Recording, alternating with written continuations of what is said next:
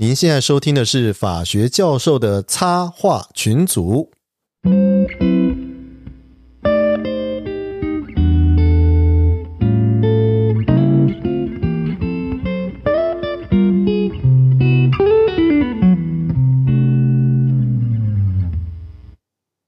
嗨，各位听众朋友，大家好，我是东海湖。我是向阳教授，嘿，我是水某，哎，我是周伟修周律师。哦，欢迎欢迎周律师，周律师，周律师最近去了法白，又去了新节目，会不会忘记我们？你还是我们旗下艺人？宪法一休呢？我是从老老师们这边发起的，这个饮水要思源的，没有开玩笑了，开玩笑了。对啊，对对对，我们今天就百忙之中啊，因为今天真的是母亲节前夕啊，我们现在录音的时间是。呃，五月十二号的晚上，那大概过两天就母亲节了，所以现在应该预计啦，就是高铁啊、台铁啊都挤满了人，这样。我觉得好不容易，那我们的香料教授跟陈功孝也是千辛万苦才逃回这个逃逃离台北城，对啊，逃离台北城这样子。对啊，对啊。那为什么我们今天会来录这个 podcast 的呢？是因为大概这两天啊。呃，五月十号的时候发生一件很重大的事情，就是终结的一个事故。那这个事故呢，呃，主要是一个工地的吊背，呃，砸在这个捷运上面，然后后来呢，捷运的车辆就撞上了这个吊背，那造成了一死十伤的这样的一个结果。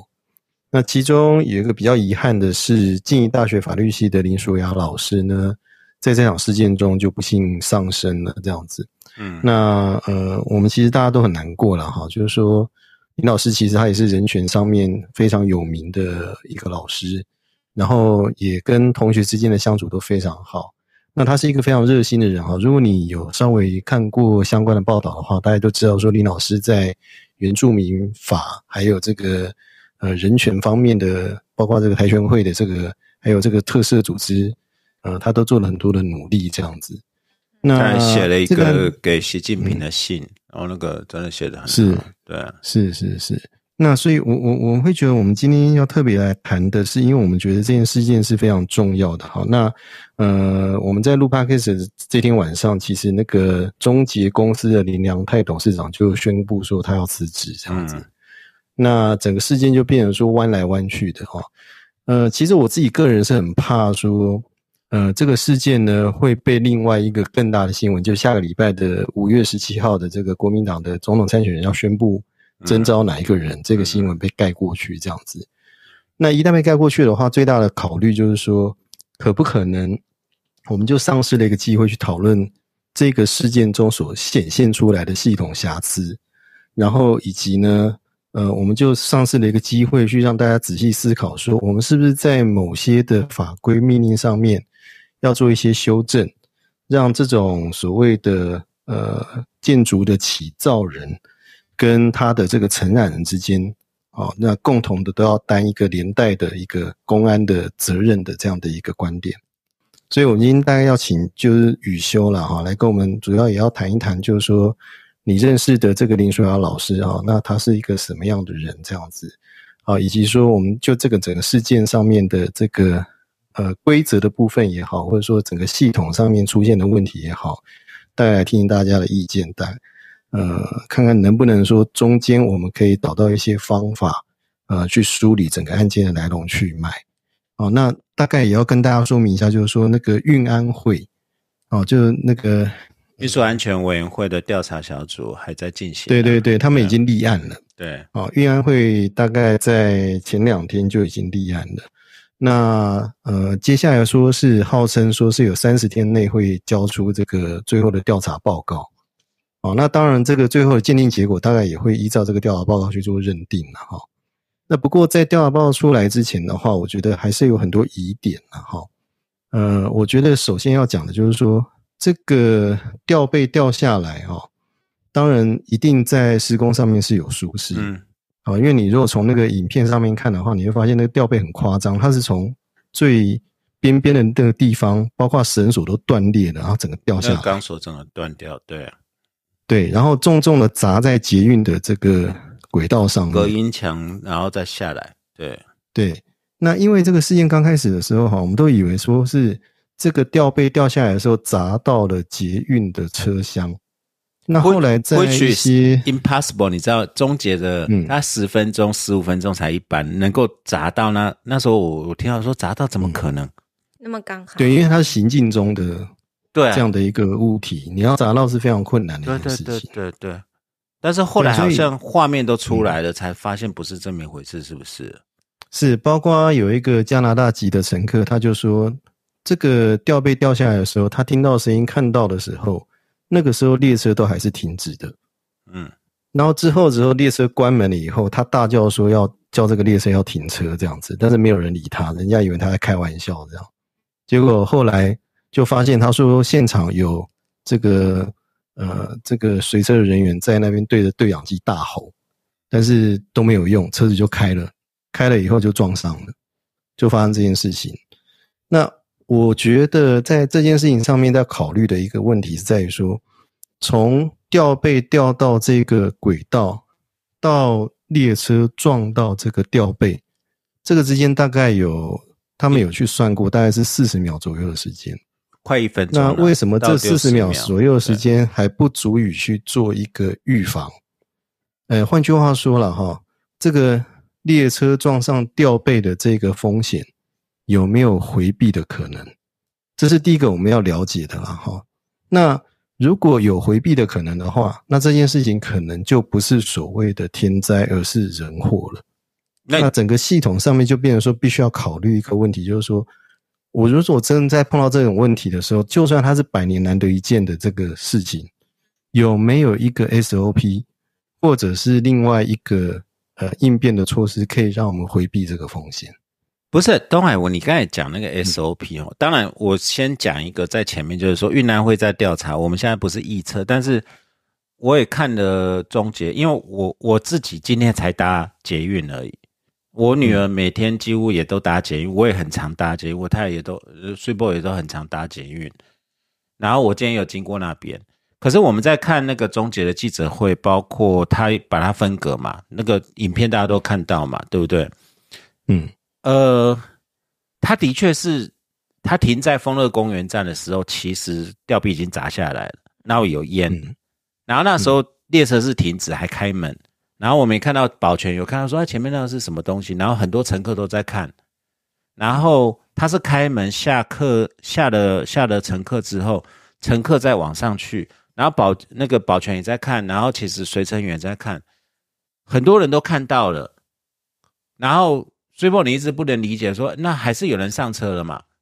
然后车子就开出去，开出去大概十几十几秒就撞上去了。嗯，就是说，这个这个我我不太能理解，就是说，一般我们以为就是说那个是吊臂直接砸下去，那真的是那个死神召唤，那真的没办法在以台中了。但是现在是铁轨，它它是停住的，你明明可以避免的东西，而且大概有四十五四十秒到五十秒的时间。哦，当然，终结的说法是只有十三秒来回避，可是，在那边保全已经在叫了，保全已经叫，甚至他他他其实那时候可以挡住门的，也都有机会。可是我们也有看到只有一个保全，一个随车员，然后其实这个我们跟我们终结的经验像是，因为终结运量不是很大，其实人员也很精简，因为也亏很多。然后大家好像对这个发生这个事情，然后月台上也没有紧急停止装置。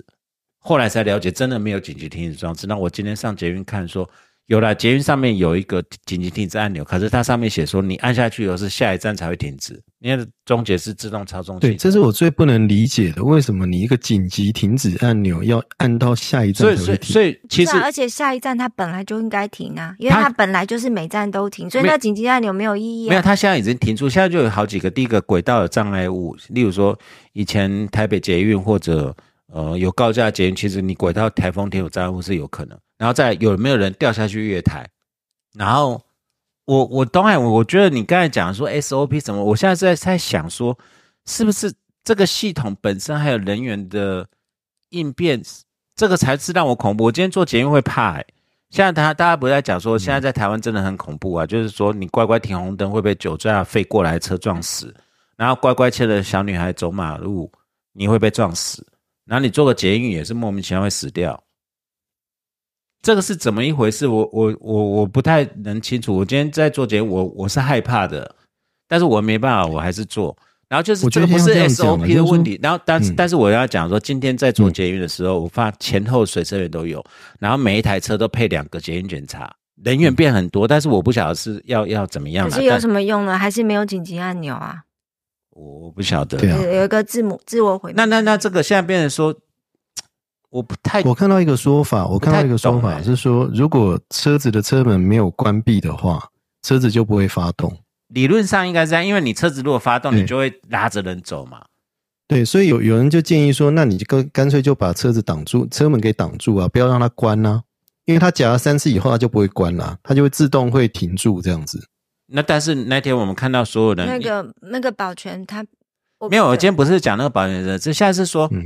我们不能说去盖任何，但是会不会那时候大家根本发生不晓得发生什么事？也就是说，人员是不是真的不够？然后中介也真的没有发生过任何的事故，大家就觉得，哎，到底怎么会？可是人还上车了。一般来讲，如你这个时候应该是不不应该让人员上车，因为轨道上可能有异物嘛，嗯，然后有很多的而且烟那个吊臂打下来，应该声音很大吧？大家都很听到吧？很大很大，应该很大。对，啊，大家都有探头看，都有探头看。是肉眼可以看到的地方呢。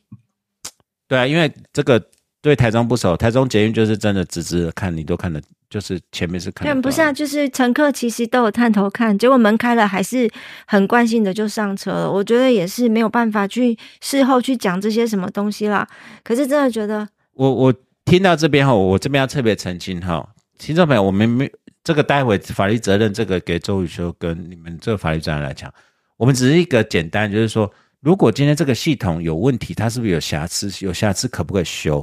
可不可以改？可不可以改？因为这个是 doesn't make sense 的东西，就是说这个系统自动驾驶的系统，然后可是你这样讲又很奇怪，你知道吗？因为文湖线也是一样的方式，但文湖线有那个案以后高捷也是高铁本来就有了，然后轻轨是有人做，这个每个捷运大家系统大家都一样。这个我想，我觉得大众捷运系统的的的的运运作逻辑是在一致的啊，只是他们都说都是要碰到才会停下来啊。没有它有一个按钮没，有文湖线也是这样子，就是碰到异物它就会停下来。那要可是要先碰到，可是它在月台上有一个按钮，因为它总是怕人掉下去嘛。那如果人另外有一个掉下去，另外有一个我想提的是文湖线哈，跟我们现在看到捷运绿线是有点不大一样，因为文湖线当初在建的时候哈，两边的这个建筑物大概都差不多已经盖满了，嗯没有那种所谓的高超高大楼或是那种大楼的这种工地嗯正在施工，但是捷运绿线哈，它是通过一带是新开发的那个哦，对，后面还还还，其实后面对，后面还有一大堆中山一那边还等着在开发啦，对啊。对对，这样这种事情，如果你没办法避免的话，那就必须要找出一个方法是，到底没有东海五哪里啊？你你这样讲哈，当然嗯你说到底建筑工地要退休退缩二十公尺啊掉不对，嗯那是一回事。现在我在想到，我之前是一个捷运使用者，轨道上面会有没有什么奇怪的东西？如果现在系统逻辑是压过去再说，我会怕、欸。对啊，对啊，现在的我我我不太能理解这个是这个东西，就是说，因为今天台风天也会有一个树干也会吹进去啊，然后会不会有遥控飞机掉去？我们或者有人真的横卧在那边的时候，他就是撞过去再说。他现在哈，他是说那个吊臂是横在这个轨道的上方，它并不是掉到那个轨道上面去。所以如果你这掉到轨道上面去，它反而是可以侦测的。但是它是掉在那个上方，就是浮在上面，横在半空中这样子啊。对，那是系统侦测就。变成说系统没办法去侦测到但。是但是现场人都看到了啊！我们看那个影片，就是那个保全说“砰”一声，然后前面很多烟，很多烟的时候，先别不要讲发生什么事，SOP 你今天是大众检，应该是全面停驶啊。对啊，那特斯拉他也会看到吧？对的先不要讲说 就是前面说“砰”一声，那你今天为什么车子会发车？这是我不能理解的。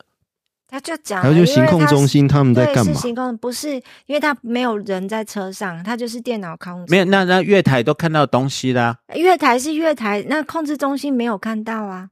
那月台为什么没有去？们应该是要盯着那个荧幕看的，不是吗？因为月台是啊，月台为什么没有权限去去 override 呢？就是没有涉及到这样的东西，对啊，那这不对啊，这对个对不对？这不对，对，或者说应该他有，还是因为我今天看说，今天如果今天你如果还没发车，你按下那个按钮，它其实不应该，它应该是自动会刹车才对，它不会启动。或者你刚才当然我讲今天，因为我看 PPT MRT 也是讲说，你今天那个只要有一个人让腿去夹那个门就好了，嗯，或者拿书包去夹那个门就好了。只是就不是你没有嗯你没有碰过，你现在当然是事后都我我现在是不是事后？我现在只是讲说，一个大众捷运系系系统前面也有一声巨响，然后有一大堆烟尘，就在轨道上面，为什么车子会发车？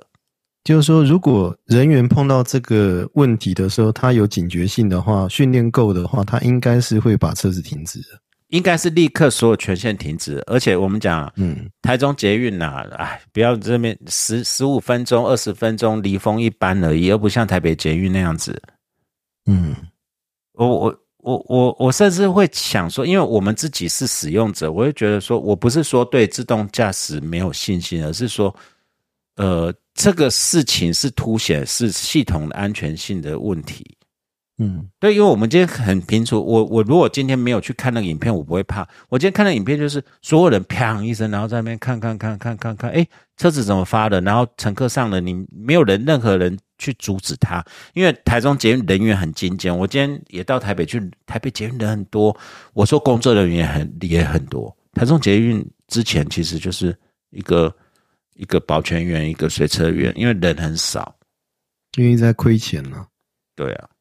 那我不是说亏钱的关系，我是说 minimum safety 的 protocol 是什么？我我我现在真的很疑惑。如果它是一个不安，如果这一次真的是证明不是说 SOP，而是这个系统有瑕疵，它不应该再行驶、欸。嗯，那我一直急着，因为我第二天我本来想说他会不会调查五天，因因为一飞机出问题不是全线停驶嘛。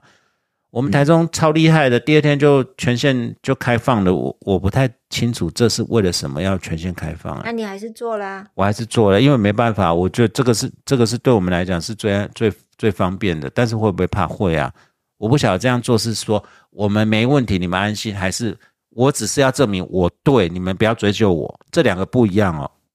嗯，我现在觉得很害怕是这个事情哦，因为我今天上去的时候，他们真的多，捷运警察每每个车厢都有一个。啊，我想现，在才开始嘛。但是 但是就刚才跟警察水波讲的，捷运警察在上面干嘛呢？对啊，但是上面要干嘛？我我今天在那边看他那边，他也是很疑惑，他还背枪嘞。然后我在想说，很重哎，你捷运警察背枪干什么？对，意义在 哪？拿枪卡门吗？嗯，放个砖块不好吗？啊，带来周瑜兄还没讲话，周瑜兄真的情绪很复杂哈。嗯，对啊，我我本来我们是好像礼拜三下午就是先知道有这个意外嘛，那你就会觉得说台湾就是这这个月真的是交通意外一大堆啊，然后后来我们到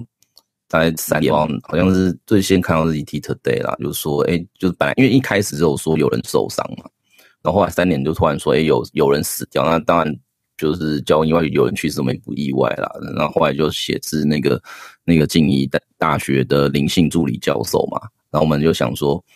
诶、就是他一开始也也没有写哪一个系啦，可是因为照片有出来嘛，那就算采科我们大概也都看出来是舒雅啦。然后第一时间我们其实就在想会不会弄错，因为你一个学校姓林的老师很多嘛，就当然我也我不是要诅咒别人啦，只是说你心里一定会觉得说，也搞不好弄错那。好像是不知道是报好，好像是那个那个经理法律系有接到通知，就确认就是是是老师这样子。然后那那后面就就就像各位老师遇到状况一样，就大家都情绪其实是蛮低落的啊。呃，那么当然这个中间就是就是你你就会想要去知道说到底发生什么事，因为你本来对这个新闻你其实就是知道说好有一个公安意外，那你就会想说，那发生在台中应该就是会有台中的相关的那个那个呃法，就是就是法律律师啊，或者是说，哎，像我们那个法制局局长是我们的学长嘛，那我相信他一定可以好好那李善处理之啊，对对啊，对啊，然后就没有想到是 自己认识的人过世，那那个情绪真的是很复杂。其实，其实我跟楚雅老师的这个互动，吼，可能跟其他的就是你不论是台大法律系的老师们，或者是那个社运界的朋友，其实都相较之下不算那么多啦。因为，因为呃，苏雅是那个算也算是蛮特别的一个人。那当然，他的学经历。很完整啊，就是都是那台大嘛，然后中间有去 Stanford，嗯，呃，那也是那都是是许东立老师的，就是指导的硕士跟博士，那就是写那个原住民的相关讨论。对，那我那那当时其实其实我记得我好像第一次遇到他是两千零七年，就是他那个时候那个刚拿到博士学位，然后要去接就是台全会的秘书长。那我当时的反应就是会觉得说，哎，为什么就是 一个，就是说，就说拿到博士学位不是第一时间去找教职，然后是跑来台拳会这样子。那后来我们台拳会在就是这两天，我们找了一些资料，看到一个他大概在将近十年前的一个就是访谈哈，因为那时候我们在做会史的一些留存啊，那他就有说当时是呃像吴豪仁老师啊什么，就是去跟他说。哦，因为因为当时台拳会需要一个需要，就是就是也是在慢慢的转型，那希望他可以来帮忙。其实其实大概就是从舒雅那个时候，我们的很多的论述就更加的让那个法律的一些细致度提高很多。那那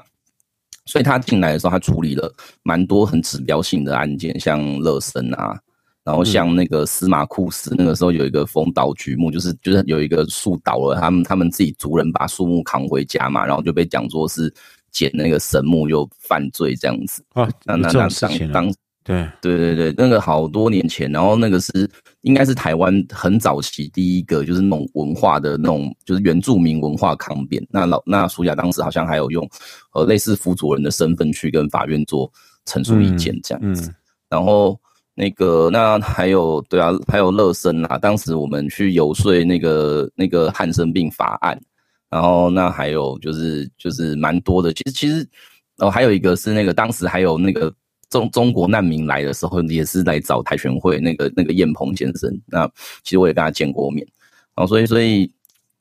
就是那一年，其实苏亚当秘书长的时候就处理很多事，那他也培养了。呃，不能讲培养，但是就是说，他也认识蛮多。后来大概就是我们这个时代的呃一些一些工作者。那那当然，他二零一二左右吧，就到这个经理任教嘛。然后我下一次跟他的互动比较多是二零一六年啊，就是在那个国际特色组织的呃台湾分会。那其实我之所以会参加，也是被呃李轩玉学长推坑啦。就他有一天就突然打电话来说：“哎，我们那个组织在改选李监事，你有没有兴趣？就是来努力一下。”然后我去了之后才发现，这个这个，因为反正时间都过，我觉得应该可以讲了。就是就当时的国际特组织的台湾分会，其实在运作上遇到一些状况啦，可能包含像是人啊，或者是资金都有一些蛮不顺的地方。然后我那时候还转头看徐阳说：“难怪你要找我来这样子。”那 那，而且现在我知道为什么你你你你他只要请吃饭请喝酒，你绝对当仁不让，一定要吃垮他喝完 喝垮他，他欠你多了。我觉得，他后来有转转一下子给我啊，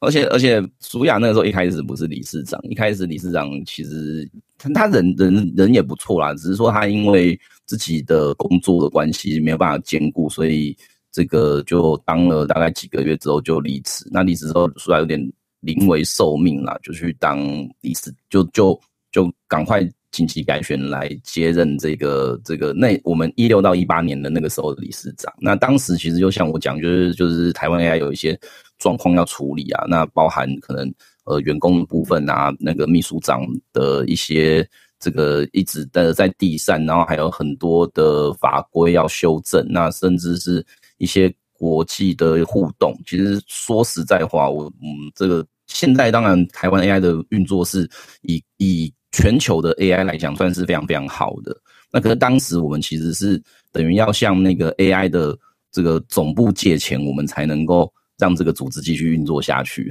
所以，所以其实苏雅也是在那个那那两年，其实也是处理了非常非常多就是狗屁倒灶的事情啊。然后我。这两天就找那个他当时当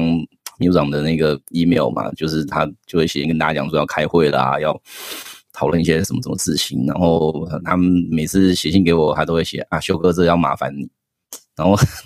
那那当然以辈分来说，他叫我修哥是非常非常奇怪的。可是那是因为其他的李监事都喜欢这样叫我，然后他就跟着叫。所以我以前都很喜欢听他就是这样跟我讲。那那 AI 其实每次开理事会啊，说真的很痛苦啊，因为因为资料真的超级多，然后嗯，一开都是我若没记错，都是从早上九点到下午两三点去的，就 就一整天都没有。那那那便当也是一般般嘛，因为 因为因为因为经费其实也是蛮有限的。然后后来这个状况就慢慢的有回稳。那他本来当时有，我刚看到一个 email，他就有写说，哦，就是你要再帮我当一届，就是当那个二零一八到二零，就是希望可以再选一次李监事。就我好像回信跟他讲说，啊，我这另外有人生规划，这样就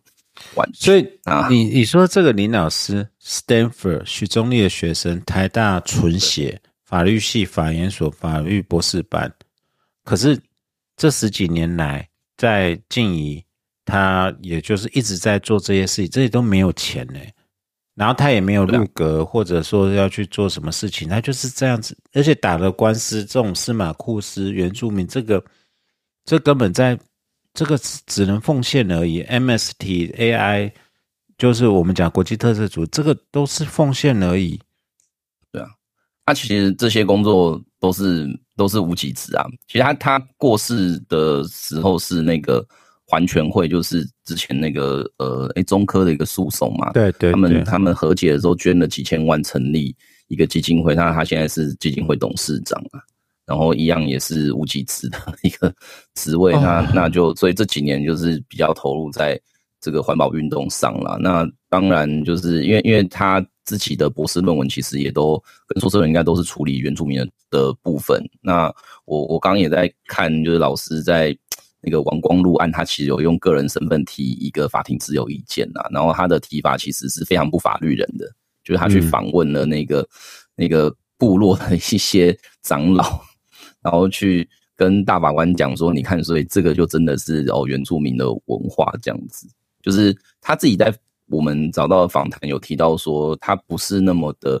就是他没有，他就是他念法律学的时候，其实没有那么融入啦，因为因为有一点抓不到感觉嘛，所以他其实有去修很多，就是像什么社会系还是哦政政治系之类的课。那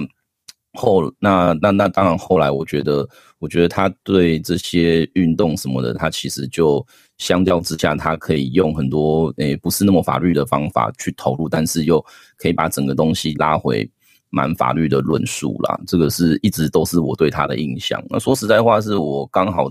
那个当时接了会长之后，我跟舒雅的互动就相对少一点嘛，因为他其实蛮多时间人是在台中啦。嗯，然后那那那，但是因为那个台中静怡跟诶司改会其实活动蛮多的，然后我然后老师也都那个就是就是有有让学生去参加很多民民间团体的活动，那。那那个，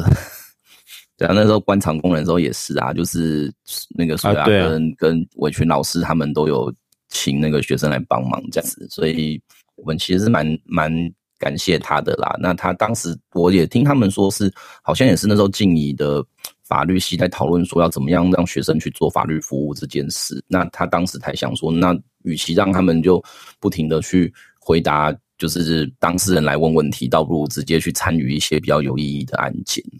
所以，所以，嗯，对啊，我没有办法想象说这么优秀的，然后，对啊，做那么多不是很符流符合，即便在学界啊，东海吴你也知道，就就即便在学界也不是，因为以他的经历什么然后早该入阁，然后许宗立，或者他要去大事务所，或者甚至他要升等，早就可以升等了。但是他做的这些都是无偿，然后扎根的工作。我我我想在学界有看到，现在可以看到这样子有这种胸襟的人吗？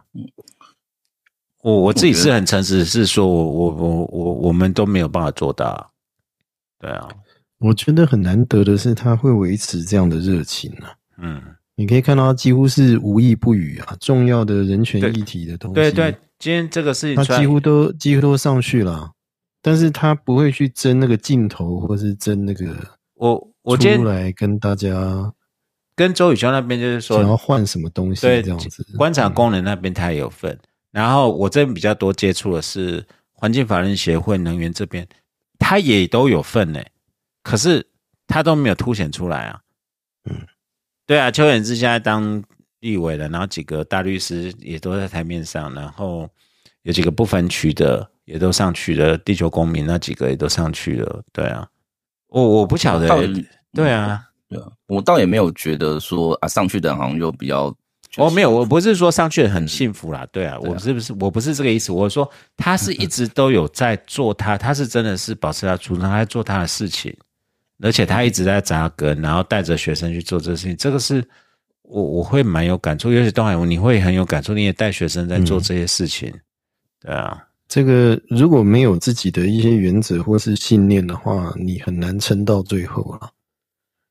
就是说他，他真的是发自内心是希望去做这件事情的，所以他才会一直不断的去参与，而且认为说这个参与也是需要大家一起共同来去促成的。所以我我我觉得比较难得是说，一个老师不是上课在那边跟你讲了什么东西，然后去影响这个学生，而是他有时候他做的东西哈，他更容易让学生赢得赢得一些共鸣啊。嗯，那静怡的法辐射，我觉得其实，呃，不知道什么时候开始，我觉得他们其实有很多的社会参与，或许也是因为林老师的关系，对啊，因为 NGO 的一些，对啊，今天我不知道参加一个场合，他是说法律没有对错跟理工的关系。我我倒觉得真的这个让学生或真的投入法律人去铺路在那边，是一个很大的成长。但是不不论好或坏啦，它的是一个很要需要很坚持才能继续进进行的一个动力了。嗯，啊，宇修，你刚才讲讲，有。我我就还有一个印象啦，就是有一次我们在那个法福基金会办活动，然后就是找苏雅来讲那个原住民权利嘛。那那当然，我们念法律人，尤其像至少像我啦，我们一定去讲课的时候，我们都会用那种就是就是可能投影片啊，然后就做一些做一些哦相关的实物见解啊、整理，然后学说什么什么的。那那那一场，我觉得舒雅的做法蛮特别的，就是他就是把大家分组。然后分组之后呢，就给你一些人设，例如说你你是原住民，他是汉人这样子，然后然后然后呢给你一两个题目让你去发挥，啊，那你那你就是去做一些角色扮演跟讨论。其实坦白讲，去听课的律师啊是蛮不喜欢参加这种活动，因为你本来想说你就坐在那边听课，然后然后还然后偶尔划划手机，对啊，这吃个便当就结束了，对啊，对啊，就他就是故意有点，我觉得他那时候有点故意挑起大家的，就是争吵的那个、那个呃契机。他因为他他不是说哦，我今天就是要跟你讲哦，就是原住民多怎样怎样，他就是故意要让你去碰到一个点，就是你可能就是在讲出一些比较呃以汉人的观点讲出一些比较歧视的话，然后那个可能扮演原住民的那个律师，他就会意识到说，哎，对啊，在这个场合，如果我这样听到这个东西，我其实是会不舒服的。所以那个那个那个课很妙，就是说 他他其实到后来是真的有人吵起来，嗯。可，是 我觉得那个是他要的东西，就是说我要让你知道说，这个这个现实的一些矛盾是存在的。那那可那这个存在，我们要真的要去体会到之后，我们才会知道说要怎么样去解决。所以，所以我我本来某程度是几乎忘了我有上过那堂课，那是刚好法服的一个同仁吼，在聊这件事情的时候，我还突然想起来。然后，其实其实，所以所以，我我觉得我我那天我在录节目之前，我有跟东海武老师说，其实其实苏雅跟我的互动真的不算多，可是他过世这件事情对我的精神上的一个影响，我觉得层面真的是蛮大的，因为他就是那种你觉得好像你平常没跟跟他没什么互动，可是他很多的一些行为，或者是他很多传达出来的价值观，是你有点被他潜移默化的影响这样子，所以，所以我记得上一次，我我大概扣掉亲亲友啦，离离亲戚的话，亲人离开的话，大概是那个之前那个太阳花那个瑞光啊，陈瑞光去世的时候，我大概我觉得跟上次我自己心里的的打击的状况是一样，甚至更严重的。所以你这几天听说你都不好，我就我就第一次意识到，就是情绪价其实是一个必要的东西。对啊，就是就是因为因为尤其像我们这种这种写东以写作 文字工作者，我我真的觉得，如果你的精神专注力不好，其实你真的写不出什么像样的东西来。对啊，你不是在跟靠讲课为生，怎么会变写作为生？诶，就要先把东西写出来才能讲嘛，老师。对对啊，然后而且我最近那个博士班要准备交期末报告两篇，然后我就是忘忘忘记有这件事情，最近有点 没日没夜，所以就有点惨。你会不会因为我看很多摄影的，会不会有点打击到？就是说，哎呀，这怎么努力都是枉然，这么好的一个人，然后再来这件事又是莫名其妙。嗯嗯，他可以不用死啊。我我现在真的很疑惑，他他可以不用死的，那这件事情就这样，或许他可以不用死了，然后这件事情就这样子，哦，我好难过，对啊，就我我自己看那个，对，所以所以我就是也是大家网络上影片慢慢传开，才觉得说，哎，本跟本来的想象差很多，因为开始想象是那个。就是就是工程公安意外嘛，所以是东西掉下来砸中。因为一开始新闻真的是这样写。那我自己也不太不太常搭台中捷运，所以我也不知道说哦，原来他们班次其实是没有那么密集，很稀松了。对对啊，对啊，就所以所以后来才知道说是已经掉下来了就撞上去。那后来呢才发现，哎，其实大家是有发现有东西掉下来的，可是在场的人没有办法去停住那个那个车子。然后今天又出来讲说，其实其实老师在搜救过程是被遗忘的，就是我们对对这件事情觉得蛮傻眼，四五十分钟。对啊，他说是二十七分的时候事故嘛，然后他们先把八个在车厢的伤者救出去，那到了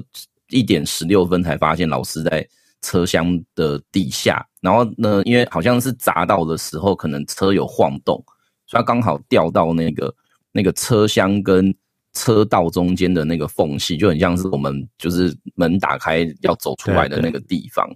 然后，所以老师整个被救出来的时候，其实已经是下午两点的事情了。就是我今天看新闻，好像是被碾过去，因为他刹车的时候就，所以后来是靠证件辨识了。对啊，就就。我就有点难想象，但那因为那个那个我很对吧？就就我后来有些新闻，我其实没有那么想点啦。那当然，一方面是说其实差不多啦，然后二方面是有就是就是我觉得你就会看到很多那种 没有什么意义的那种那种网友的留言，对对，就会觉得很闷。那。对啊，包含说一开始，因为一开始，嗯，就是先讲说是哦，这个，因为新闻新闻都很喜欢下一些很奇怪的标题嘛，什么这个人是大咖，我们想说你怎么会这样下？然后后来就是放那个原转会哦，可能舒雅跟蔡英文的一个对话的画面，然后呢，就就会有下面开始算说啊，你看砸到皇亲国戚，这一定完蛋什么之类，然后后来才又挖出来说是做人权运动的，那当然就。在 P E 这边攻击嘛，说啊，这个 Face 联盟终于什么？对，这是我最不能理解的。做人权运动怎么了呢？对不对？你凭什么在那边讲做人权运动，然后就应该怎么样？做 Face 就应该怎么样？我觉得我完全不能理解。我们看到的时候是是，这是什么逻辑啊？对啊，我我我的我当时的心态就是，我觉得我我我我觉得如果我还好的话，我可能就会想要去网络上。跟他们吵架，然后我我礼拜三就是觉得，我现在我那时候真的是连回应这件事情的那个力气都没有。那那后来是那个黄成义老师他在推特上就有嗯写说啊，他觉得他觉得其实我说要再看到这东西，他也会笑笑的说啊，这些人就是就需要我们再去跟他好好的去跟他说明啊，就是他觉得，所以所以我我我我。对啊，或后来看到那些言论的时候，我我不能说我就不在意了，我其实当然还是很在意，只是只是我只是就就是就是对啊，就就就我们可能我我觉得我觉得说老老师还在，可能也不会那么往心里去啊，只能这样讲。啊，可是好了，我拉回来一个东西，你们两个大律师在这边，车停住四十到六十秒跟砸下来，这个在法律上评价，如果今现在有听听听众愿意跟我们听到这边，你们觉得在法律上会有一个关键性的差别，还是没有？还是它会改变所有的事情，在法律上评价上？当然不一样啊，你这个请求的对象就会不同啊。这个你你如果哈，今天你想这个这个事件要分两个阶段来看，第一个阶段是吊臂掉下下来，对，第二个阶段是列车撞到吊臂。嗯。那这两个阶段分开来看的话，现在大家哈，我我我觉得最最奇怪的一件事情就是事情刚发生的时候，所有矛头都指向新复发。嗯。我我觉得这是一个有问题的一个操作，你知道吗？嗯，因为为什么呢？因为它有六只已经够黑金鸟了，，就是五对对对，只金鸟，然后 六只金鸟，对啊，对，因为我觉得新复发已经够黑了，所以大家不在乎说它再继续黑下去，我觉得是这个样子。然后新复发的新复发的那个负责人出来道歉，这件事情也是一个怪，因为他也知道自己够黑了，所以我就干脆把这个锅背了，你知道吗？整个事情让我有这种感觉，可是我觉得不对呀、因为新发他自己也讲了，他说这个拆卸吊臂工程的并不是我做的，我是委由另外一个包商做的，嗯是羽球国际啊，嗯他们是调配专门的，所以他去做这个拆除工作。换句话说，他其实在某一个方面，他其实是在法律上面做一个切割啊，因为拆除的不是我，是另外一个人。所以，如果你真的要讲，呃，这个法律关系的话，哈，会比较倾向，如果我是新复发的话，我会倾向说，哦，我就解释说我跟羽球之间的关系是那个承揽人跟定作人关系嘛。嗯那这样子的话，我就可以用民法一百八十九条去回避我的责任啊，因为我只是只是没有过失的话，你就怪不到我身上来啊，会变这个样子啊。嗯但是这还是要看呐，就是说，其实我在 FB 我有写一篇文章，我我在谈这个事情的时候，我其实有提到是一八八跟一八九。嗯那因为怎么提一八八？一八八因为最重要的是一八八它本身在规定的是雇佣人责任，但是这个雇佣责任并不以所谓的雇佣关系，就是有存在雇佣契约这样的事实为必要。嗯它其实是把一八八更扩张去使用，这个是从五十七年以来那个最高法院的判决就这样认定，有就是你要管理事实上对事实上雇佣关系，是事实上，事实上雇佣关系事实上雇佣关系是非常广的诶。他说你帮人家服劳务，然后你有监督的这样的一个关系存在，事实上监督关系存在，那就算是事实上雇佣诶。嗯对啊，所以，所以你还是要看呐、就是说，如果今天新复发他在只是这个所谓的拆卸吊臂的过程中，他有监督的这样的事实存在的时候，那或许可以用一八八去治他，这个还是有争论空间的啦。我的意思是这样子啦。但你用一八九的话，新复发要逃是很快的、那他出来为什么做这件事情？因为配合做戏呀、因为我知道我黑呀、对不对？那我配合做戏呀、你把矛头指向我没有关系呀、反正下个礼拜国民党要宣告宣告那个什么总统候选人是谁，我风头过了，我还是活龙一条啊。而且我看到网络上一个就是说，你去检讨终结，跳过新复发，然后他就开始讲说新复发的那个谁谁谁跟国民党关系，你们要放他走吗？嗯，这个也有一点带风向、这不对啦，这讲这个干嘛？欸，对啊对啊，这有点带风带风向，对啊这是带风向啊。对啊，所以我，我的意思是说，你刚开始把矛头指向新复发，你要先搞清楚啊。新复发在这中间来讲的话，其实它不是主要去执行拆除吊背的那个人，那个是羽球。嗯所以羽球它其实它要负的最大责任就是那个东西掉下来造成风险了。好了，那现在来啦，掉下来造成风险，是不是一定会造成列车撞上吊臂的结果？这个里面就有一个因果关系要讨论啊，就是说那个四十一秒的时间是不是绝对没有回避风险的可能性存在？对，哦，如果你没有回避风险可能性存在的话，那这个时候你要去怪羽球或是怪新物发，你所藏的对象是他们两个就比较没有问题了。但万一有的话呢？诶，那这个时候就是什么？这个是终结管理的问题呢。嗯你要去请求的对象、赔偿对象就会变成是终终结的呢。我我所以这个东西，我包括鱼有过失，他也可以主张啊，说你你自己本身在这个管理上面本身有缺失，造成损害的发生扩大啊，他可以这样主张啊，对啊，对啊。这又会影响到你的赔偿范围。，mitigation，对。我我这边是断章取义一下。我们假设今天吊臂是不是因为人为疏失，例如说地震、强风超过金属疲劳的程度掉下来，然后掉下来之后，那个经过四五四五十秒，就是停车了，你不该发车又发车，这个这样会改变所有的因果关系跟法律责任吗？就是东西掉下去了，然后前面是不可规则，或者假设假设了，就是说地震啊、强风啊掉下去之后，可是你车停在那边，其实没有砸到任何人，车停在那边，你还是发车了，这会不会改变所有的案子案子的观点？这个就可能你索赔的对象就变成是，就变成是终结公司啦，甚至搞不好国家赔偿都有可能啊。对，就就这这个现在是关键点，就是说，呃，以法律上来讲，对东西当然事实上的因果关系，如果没有这个公安意外，就不会后面又有人损失。可是你刚才讲到公安意外造成之后，可是你之后为什么你还会造成损失结果的发生？是不是你与有过失，或者你本来有防止的机会，可是你却没有这个能力，或者违反你的注意义务，让损失结果发生？这个是纯粹一个民法问题，问各位，嗯，这个不不一定是与有过失，会不会有中断因果关系啊？你是说那个损害的结果跟行为之间对对对因果关系链中断，是不是？对对对对，我觉得有可能啊，因为因为那个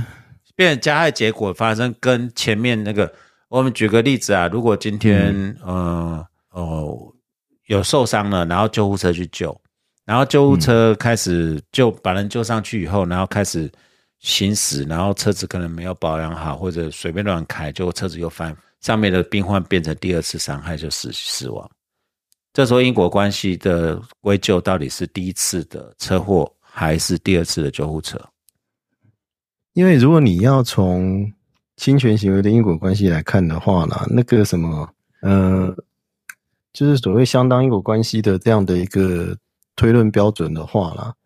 有这样的事实存在的话，是不是必然导致这样的结果发生？不一定，对啊，对啊，不一定啊。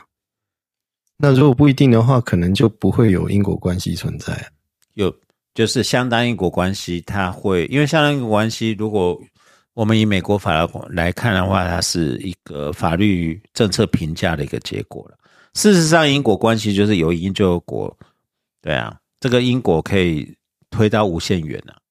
对，嗯，宇修呢？但我我我们现在是两段啊，那个什么，我记得裁判判决上面是用呃，如果没有这个那是事 but 件 for 没有这个原因发生的话，结果就啊不会对发生。for，可是有这个结果，嗯，你如果没有新复发，就不会有后来死亡结果。可是这个是因果关系会中断。心嗯发的这个就掉下去，掉到铁轨上，跟你刚刚举的那个救护车那个不太一样。嗯，对，那那个是加害给付，我知道。对那个不太一样。但是现在我们是说新复发这个不是掉什么加，我是说因果关系的情那个关联上，就是你刚才讲的车祸，第二次车祸它不见得会发生嘛。可是青蛙掉上去，它本身已经中了一个因在那里了，车子会撞上去是是必然会发生，只是有没有办法去阻止它发生而已。嗯但是现在就是说，好了，我不要说，我说救救护车倒车的时候又压过伤者，好了，疏失压过伤者，这种不可能会出生的事情，好了，因为现在就变成说，我们当然这等运安会的结果，就是说，我们眼睁睁看着东西掉下去以后，我你为什么要发车？你没有阻止的可能性吗？现场所有人都是塑胶，还是真的他没有办法感知？他没有办法能力有那个能力防，因为这是一个单纯就是说你有那么长，这不一定。当然，终结他说他就十三秒，可是我们看影片，他是从前面到后面，大家一阵错愕。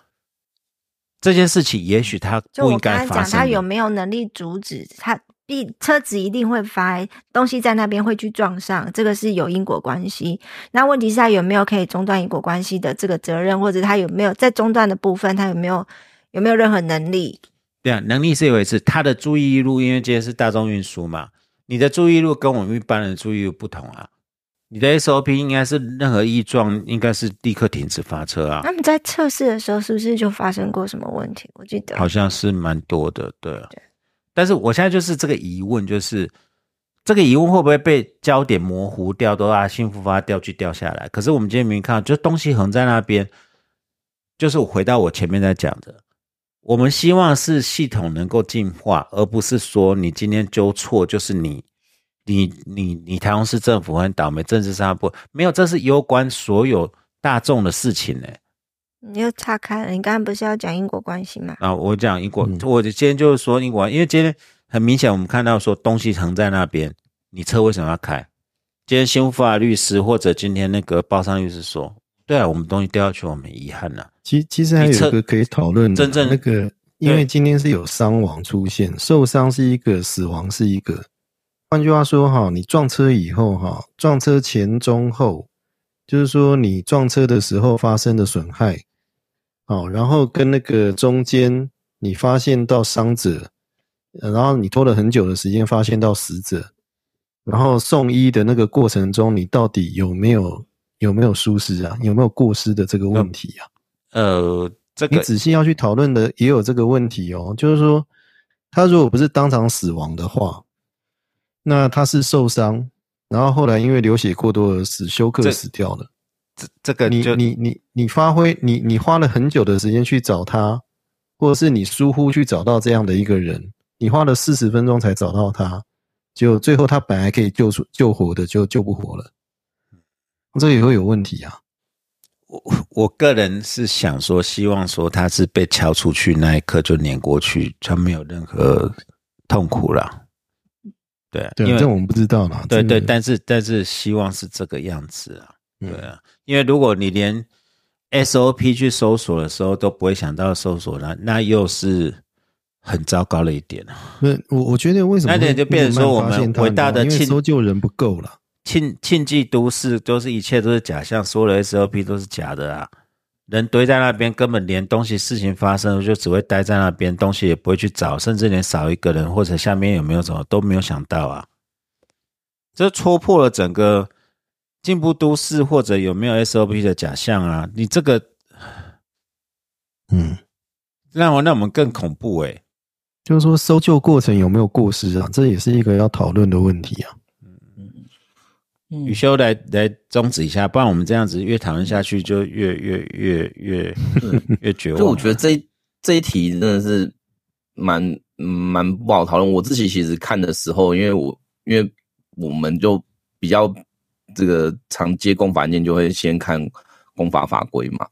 然后然后，所以我们当时查的第一个条文就是那个什么，就是捷运的那个进线建办法啦，就是看说是不是有有去。确实执行嘛，因为后来大概好像公示的新闻有报这件事啊，就是就是那个有一个大众捷运系统两侧进线建办法，那他就规定说，哦，捷运站体往外算六公尺是进进建区嘛，对对对。然后呢，如果是七百公尺的话是那个限建区，所以如果你在限建区你要去做任何的工程什么的，其实应该都要去报，就是主管机关的这个，我不确定是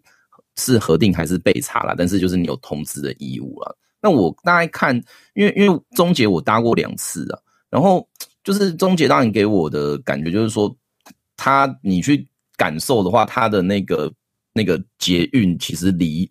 building 是比较近的，就是我跟那个那个文湖线比的话，就文湖线真的像复兴南北路那个就真的都。都离建筑物很远嘛，所以你就不太可能会遇到这种事。可是我我觉得，我觉得这边卡着的另外一个问题就是说，当时写了六公尺，我我我自己觉得啦，可能是因为当时的建筑物都没有盖那么高，或者是说当时的捷运高架其实没盖那么高。这边我插你一下，环状线新北环状线差不多也蛮近，它会靠一侧比较近。对，就是环状线在新新在板桥站边出来，其实靠跟对。呃，然后大概到中和快从那个景安要到那个什么，要到秀朗桥那边，其实也都蛮近的。它毕竟它也是先有，就毕竟中永和本来就是也都是建筑板就很多的一个状况了。而且环状线也是无人驾驶嘛，对啊，环状线也是。对对，环状线我其实还蛮蛮常搭的，所以就是就是我自己在看法规的时候，当然，诶，法规你要说它有问题嘛，我觉得。我觉得，我觉得它当然那个利益是 OK，只是说以目前的这种建筑形态而言，对啊？因为因为你六公尺的话是是一个宽度嘛，可是如果我今天一个建筑物够高，那个高到说，假设是一个三四十层楼，其实那个六公尺上面的掉东西下来，其实我只要稍微偏一个角度就就差很多了，就是差一点点就差很多，所以我我在想是不是有必要去。检讨一下相关法规，不过现在检讨也有个问题是说，那那你也不可能说哦，我现在把六公尺改成十公尺，然后所以我就找个理由就可以把房子全部都拆掉啊？这这个我觉得这个有有应该你你现在变成说也是有困难的。鸡生蛋上层级，你是先有房子还是再有捷运？对啊，这这对那那难道变成说，如果我现在改了法规之后，那那些房子都要拆掉，然后土地就征收？我觉得做法上可能也会有一些问题呀，或者办。把它把捷运就是那个隔音墙，再把它加固变成加加水泥上去，然后变成钢筋水泥，把它变成一个隧道 算了。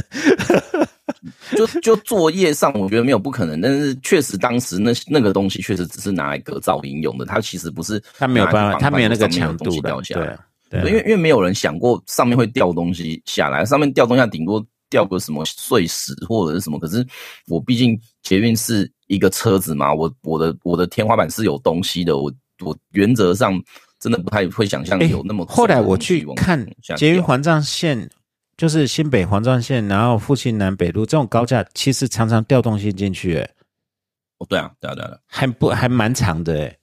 不是没有可能什么树啊、东西、垃圾啊、乱七八糟的东西，它还是会。一个台风来就掉一堆东西。对对对对啊对啊，嗯，之前那个就是。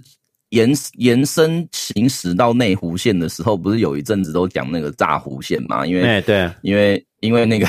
因为就很长，就是就是开到某种停下来嘛，然后就叫那个民众在在轨道上走啊。嗯，那其实其实我如果印象没错，好像是有就是有是有那个紧急逃生用的一个小小空间可以去做处理啦。那只是说我我我就是回头在看那个法规的时候，因为因为我觉得台湾的那个。捷运的的制度设计蛮蛮复杂的，就是大众捷运法它的逻辑是说，你要先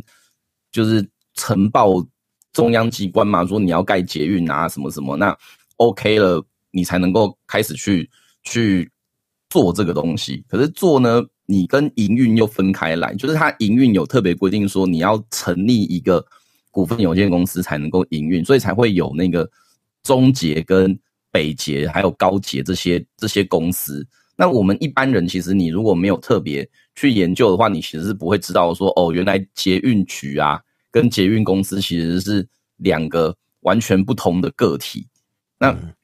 那所以在那个责任归属上，甚至啦，就是刚刚东海湖老师有提到那个国赔的部分，我刚刚就在想，这个因为这个国赔可能你也很难直接就是说，因为捷运公司毕竟它是用。用公司法人的方法去设立嘛，所以对我我觉得他也他如果真的要走的话，会变成是说，那有没有那个就是就是公务员的消极不作为的懈怠？例如说，哎，我你知道这边有一个有一个工程在施作，就他没有来跟你报核准，然后你没有去阻止，或者是你没有去这个要求他要做一些什么其他防护措施之类的，这会不会有问题？这就跟。呃，之前台中那个啊那个夜店大火的状况一样，就是被用你没有积极去做消防检查来当做是一个请求国赔的事由。但我觉得更我觉得更麻烦，就是说，因为大众捷运法在那个第六章它有一个安全的规定，然后它安全其实规定的很宽泛，它只有说像四十一条，它只有说哦，就是就是这个营运机构你要妥善维护哦行车跟路线。然后呢，要有逃生设施，然后呢，行车人员在四十二条要有什么有效的训练跟管理。可它其实这边如果按照法条的要件，它要求的是那个营运机构，也就是这这些捷运公司，而不是那个就是地方的这个捷运主管机关。那所以后面就会有一个问题是说，如果像今天我们假设从从一般的角度来讲，我们会觉得说，哦，那个一台就是捷运车厢上。应该要有一个那种可以直接让车子停下来的装置，然后结果没有装，那我我我的问题就会变成是说，那到底这个没有装，它到底是不是一个有问题的设计？那如果有问题的话，那这个责任又要归在谁身上？就我觉得那就变三菱了。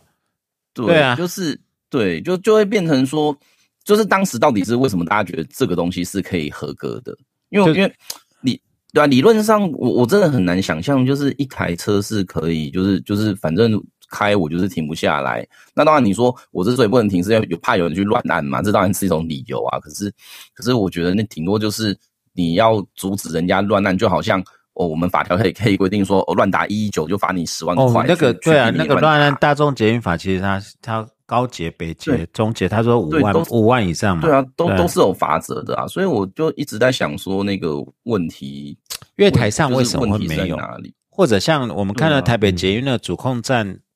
或者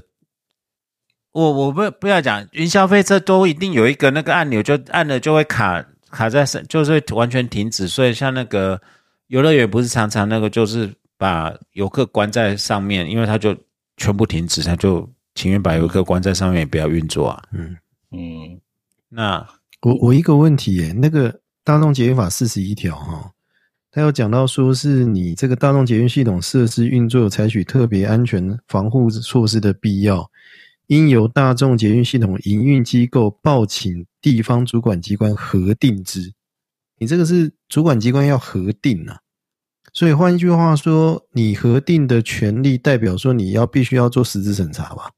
对不对？对对啊，那你实质审查的时候，你居然没有发现到这个问题，造成事故的发生，那、这样子我你这个是你这个讲这个没有用，那个是鸡生蛋蛋生鸡，到时候都是专家审查，然后市政府就说，那专家都说 OK 啊，嗯。那他就已经善尽审查责任，然后公务员就没有故意有过失啊，反而东海，反而刚刚你们讲说，是不是变成产品设计瑕疵？你说用专家会议把它挡在那边？没有没有没 有，搞不好就说啊，那那对啊对啊，这个原厂原厂有问题，那我们今天罚原厂，嗯，有可能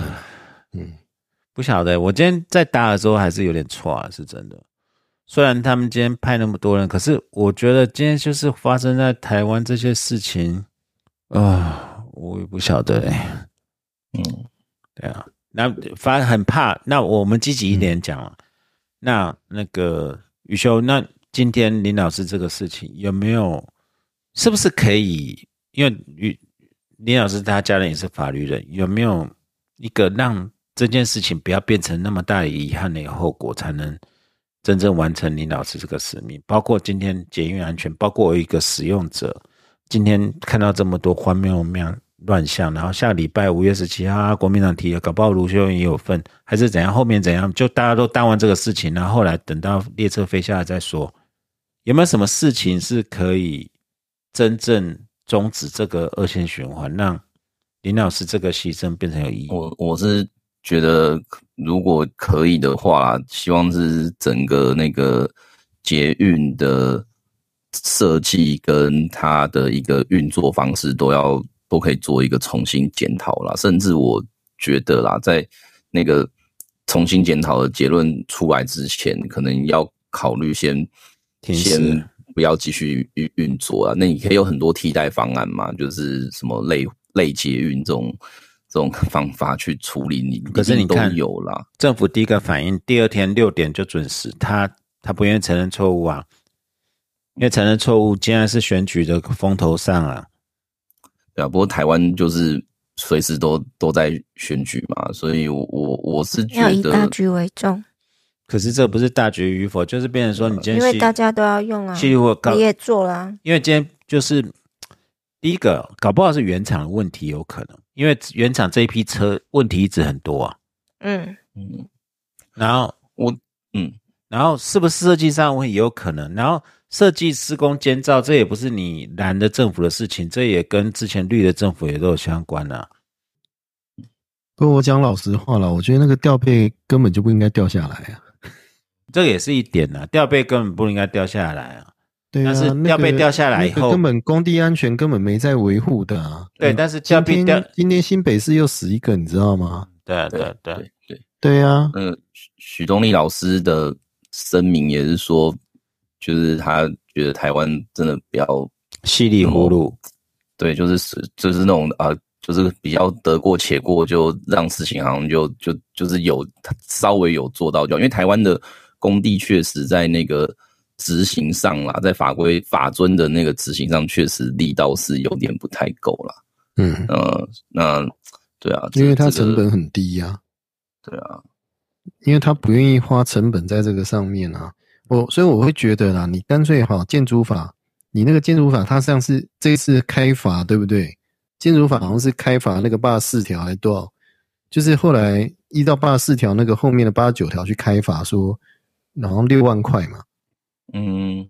对啊，人所以人家就骂，就说你你建筑法开开罚最高就六万块啊啊，然后吊被砸下来，弄弄到死人了，然后六万块，你电子烟要罚一百万，没有道理呀、哎，最近不是还有讲说那个把狗狗弄死，那个还要三年以上五年，哎，五年以上有期徒刑虐待动物的那个修正啊，对啊对啊。比但我是觉得比这个吊臂掉下来还严重，对啊，我是觉得我们的营造业有很多问题啦，实物上面营造业哈，真的我觉得龙蛇混杂啦。然后他们在做这种公安的时候也是漫不经心呐、没把工人的命当命啊，也没把其他周围的人当命，在那边处理这样子。所以，除非哈，像这种公司啊，你把这些什么起造人啊哈，跟这些营造的这个承造人全部都绑在一起，让他们负负连带责任啊，否则他绝对不会怕的啦。这种大公司，你就要罚到他怕，或者是让他没有办法去回避这个营运成本，就是公安的成本是他营运成本的这个重要的一部分，他才会去真正改进他的这个公安的这个监督措施啊。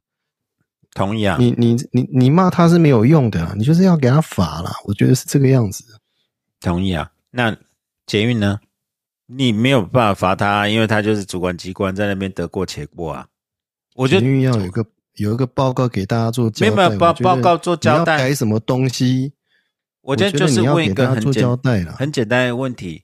东西掉在那边，你为啥要启动？为什么没有人防止？今天所有人命的伤亡都是枉然的。今天只是要一个停止的跟云霄飞车一样的按钮，或者你今天大家警觉一点点。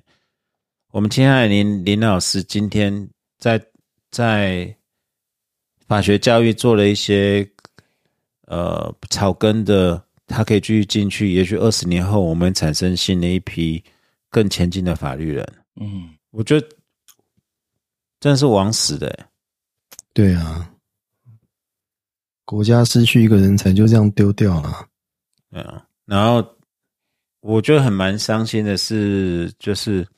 一辈子做人权，然后但是在这个事情里面，捷运第二天就六点就准时开，然后赶快排除故障，一切都是好的。但是这个问题没有浮出来啊，还是在这啊，对啊，然后建商该死，就这样子。你要讲真的，今天真的就是是因为林老师，所以大家才有这么多讨论度，或者这么多法律人进来，所以所以也也不能说真的就是真的就是没有意义啦。嗯嗯，不会啊，周一修，你们今天回去以后，嗯对不对？你知道那个叫做文心爱乐吗？对啊，他在二零二一年的时候开卖，二零二二年的时候就全部卖完了，嗯，就已经卖完了耶。嗯，所以幸福发再就算再烂，它那个位置好，然后因为它是小平数的嘛，所以大概是八百万到一百一千万左右的哦房价。，我不晓得，对对，小平数幸福。啊会盖小平数，对，因为在那个地方，它盖的是小虽然它下面看起来那个叫什么驼鹤，鸵鸟的驼鹤，那个九只鸟，六就六只鸟叫驼鹤，有没有？他们讲说那个是风水啊，因为捷运是蛇，没有啊，然后现在就是咬啊，会就是啄就是啄蛇啊，对，捷运是蛇，然后要有鸟去咬它之类的，就真的咬了啊。反正就风水的问题。那它因为它是小平数，其实一下就卖完了，所以他们根本就没有在怕。不是新富法有他们不是列出来嘛？有多少市政爱乐失大那个失火啊，工人掉下来啊，嗯什么有多少莫名其妙的公安事件？他他有在怕的吗？对啊，那所以这一次是因为我们今天林老师牺牲了，那可能有比较多的讨论，有更多的我们可以，我们现在会去注意到公安的问题，我们会去注意到捷运跟住宅之间的问题，我们现在去注意到大家的应变是不是足够的题。我觉得还是有意义啦。当然，这不是一个很好的阿 Q 的讲法啦，可是我们必须让它有意义。但是我我我们必就是须要让它有意义啊！我们必须把它追究下去啊！对啊，周雨修同，意对，嗯，对，这就是我要问你们，可不可以让他不要让我们觉得这样子我？们可以不要，我们这次可以不要算了吗？对我们这次可以不要算了吗？嗯，绝对不能算了，开什么玩笑？嗯，嗯，对，我们会，我们嗯会会认真的跟他拼到底了。对，你可以去回去跟徐忠立讲说，我们可以不要这样算了吗？嗯 他应该蛮难过的，我觉得嗯，但是你觉得说我们可以不要这样说算了吗？啊，当然没有啊。对啊，没有。对啊，哎、好啊，你们三个好闷哦，好烦哦，这集超闷的，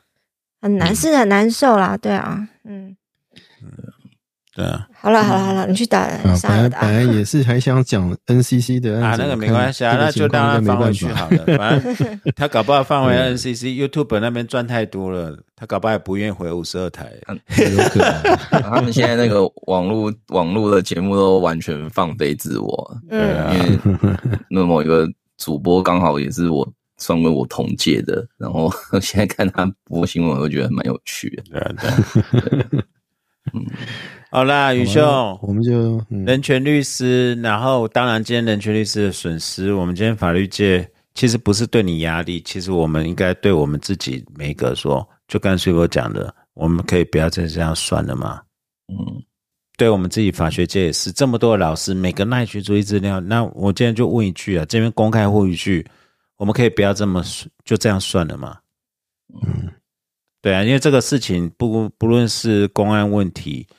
大众捷运的问题，整个台湾对于公共安全的问题，就我们可以不要就这样算了吗？这才是对林老师最好的呃因为我我觉得是属于我们安慰。对啊，属于我们解决问题的方式啊。至少我们嗯。不会说啊，我们只是要把林良泰还是新复发的老板抓去枪毙这样子。对对，这个这个没有任何意义啊，对啊，对啊，我我觉得至少我们是有在那个是红卫兵的做法。嗯然后老师生前有蛮应该有蛮多事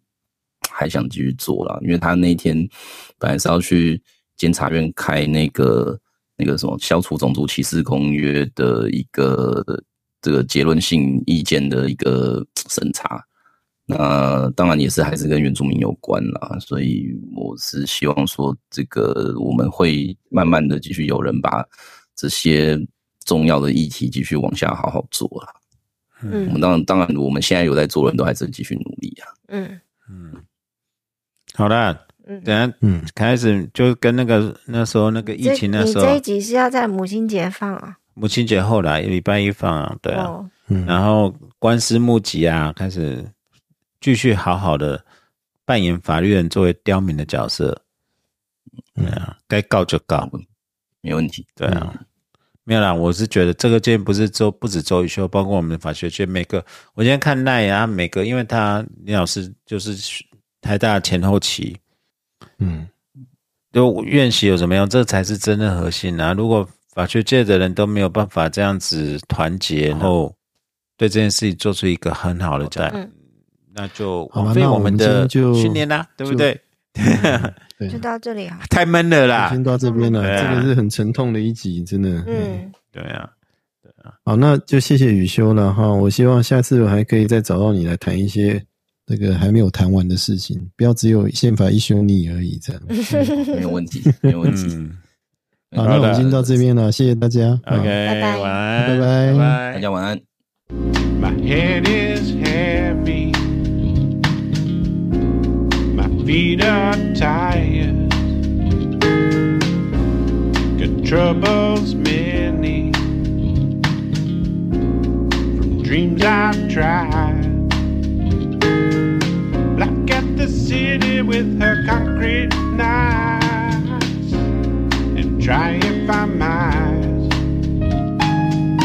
I traded up for just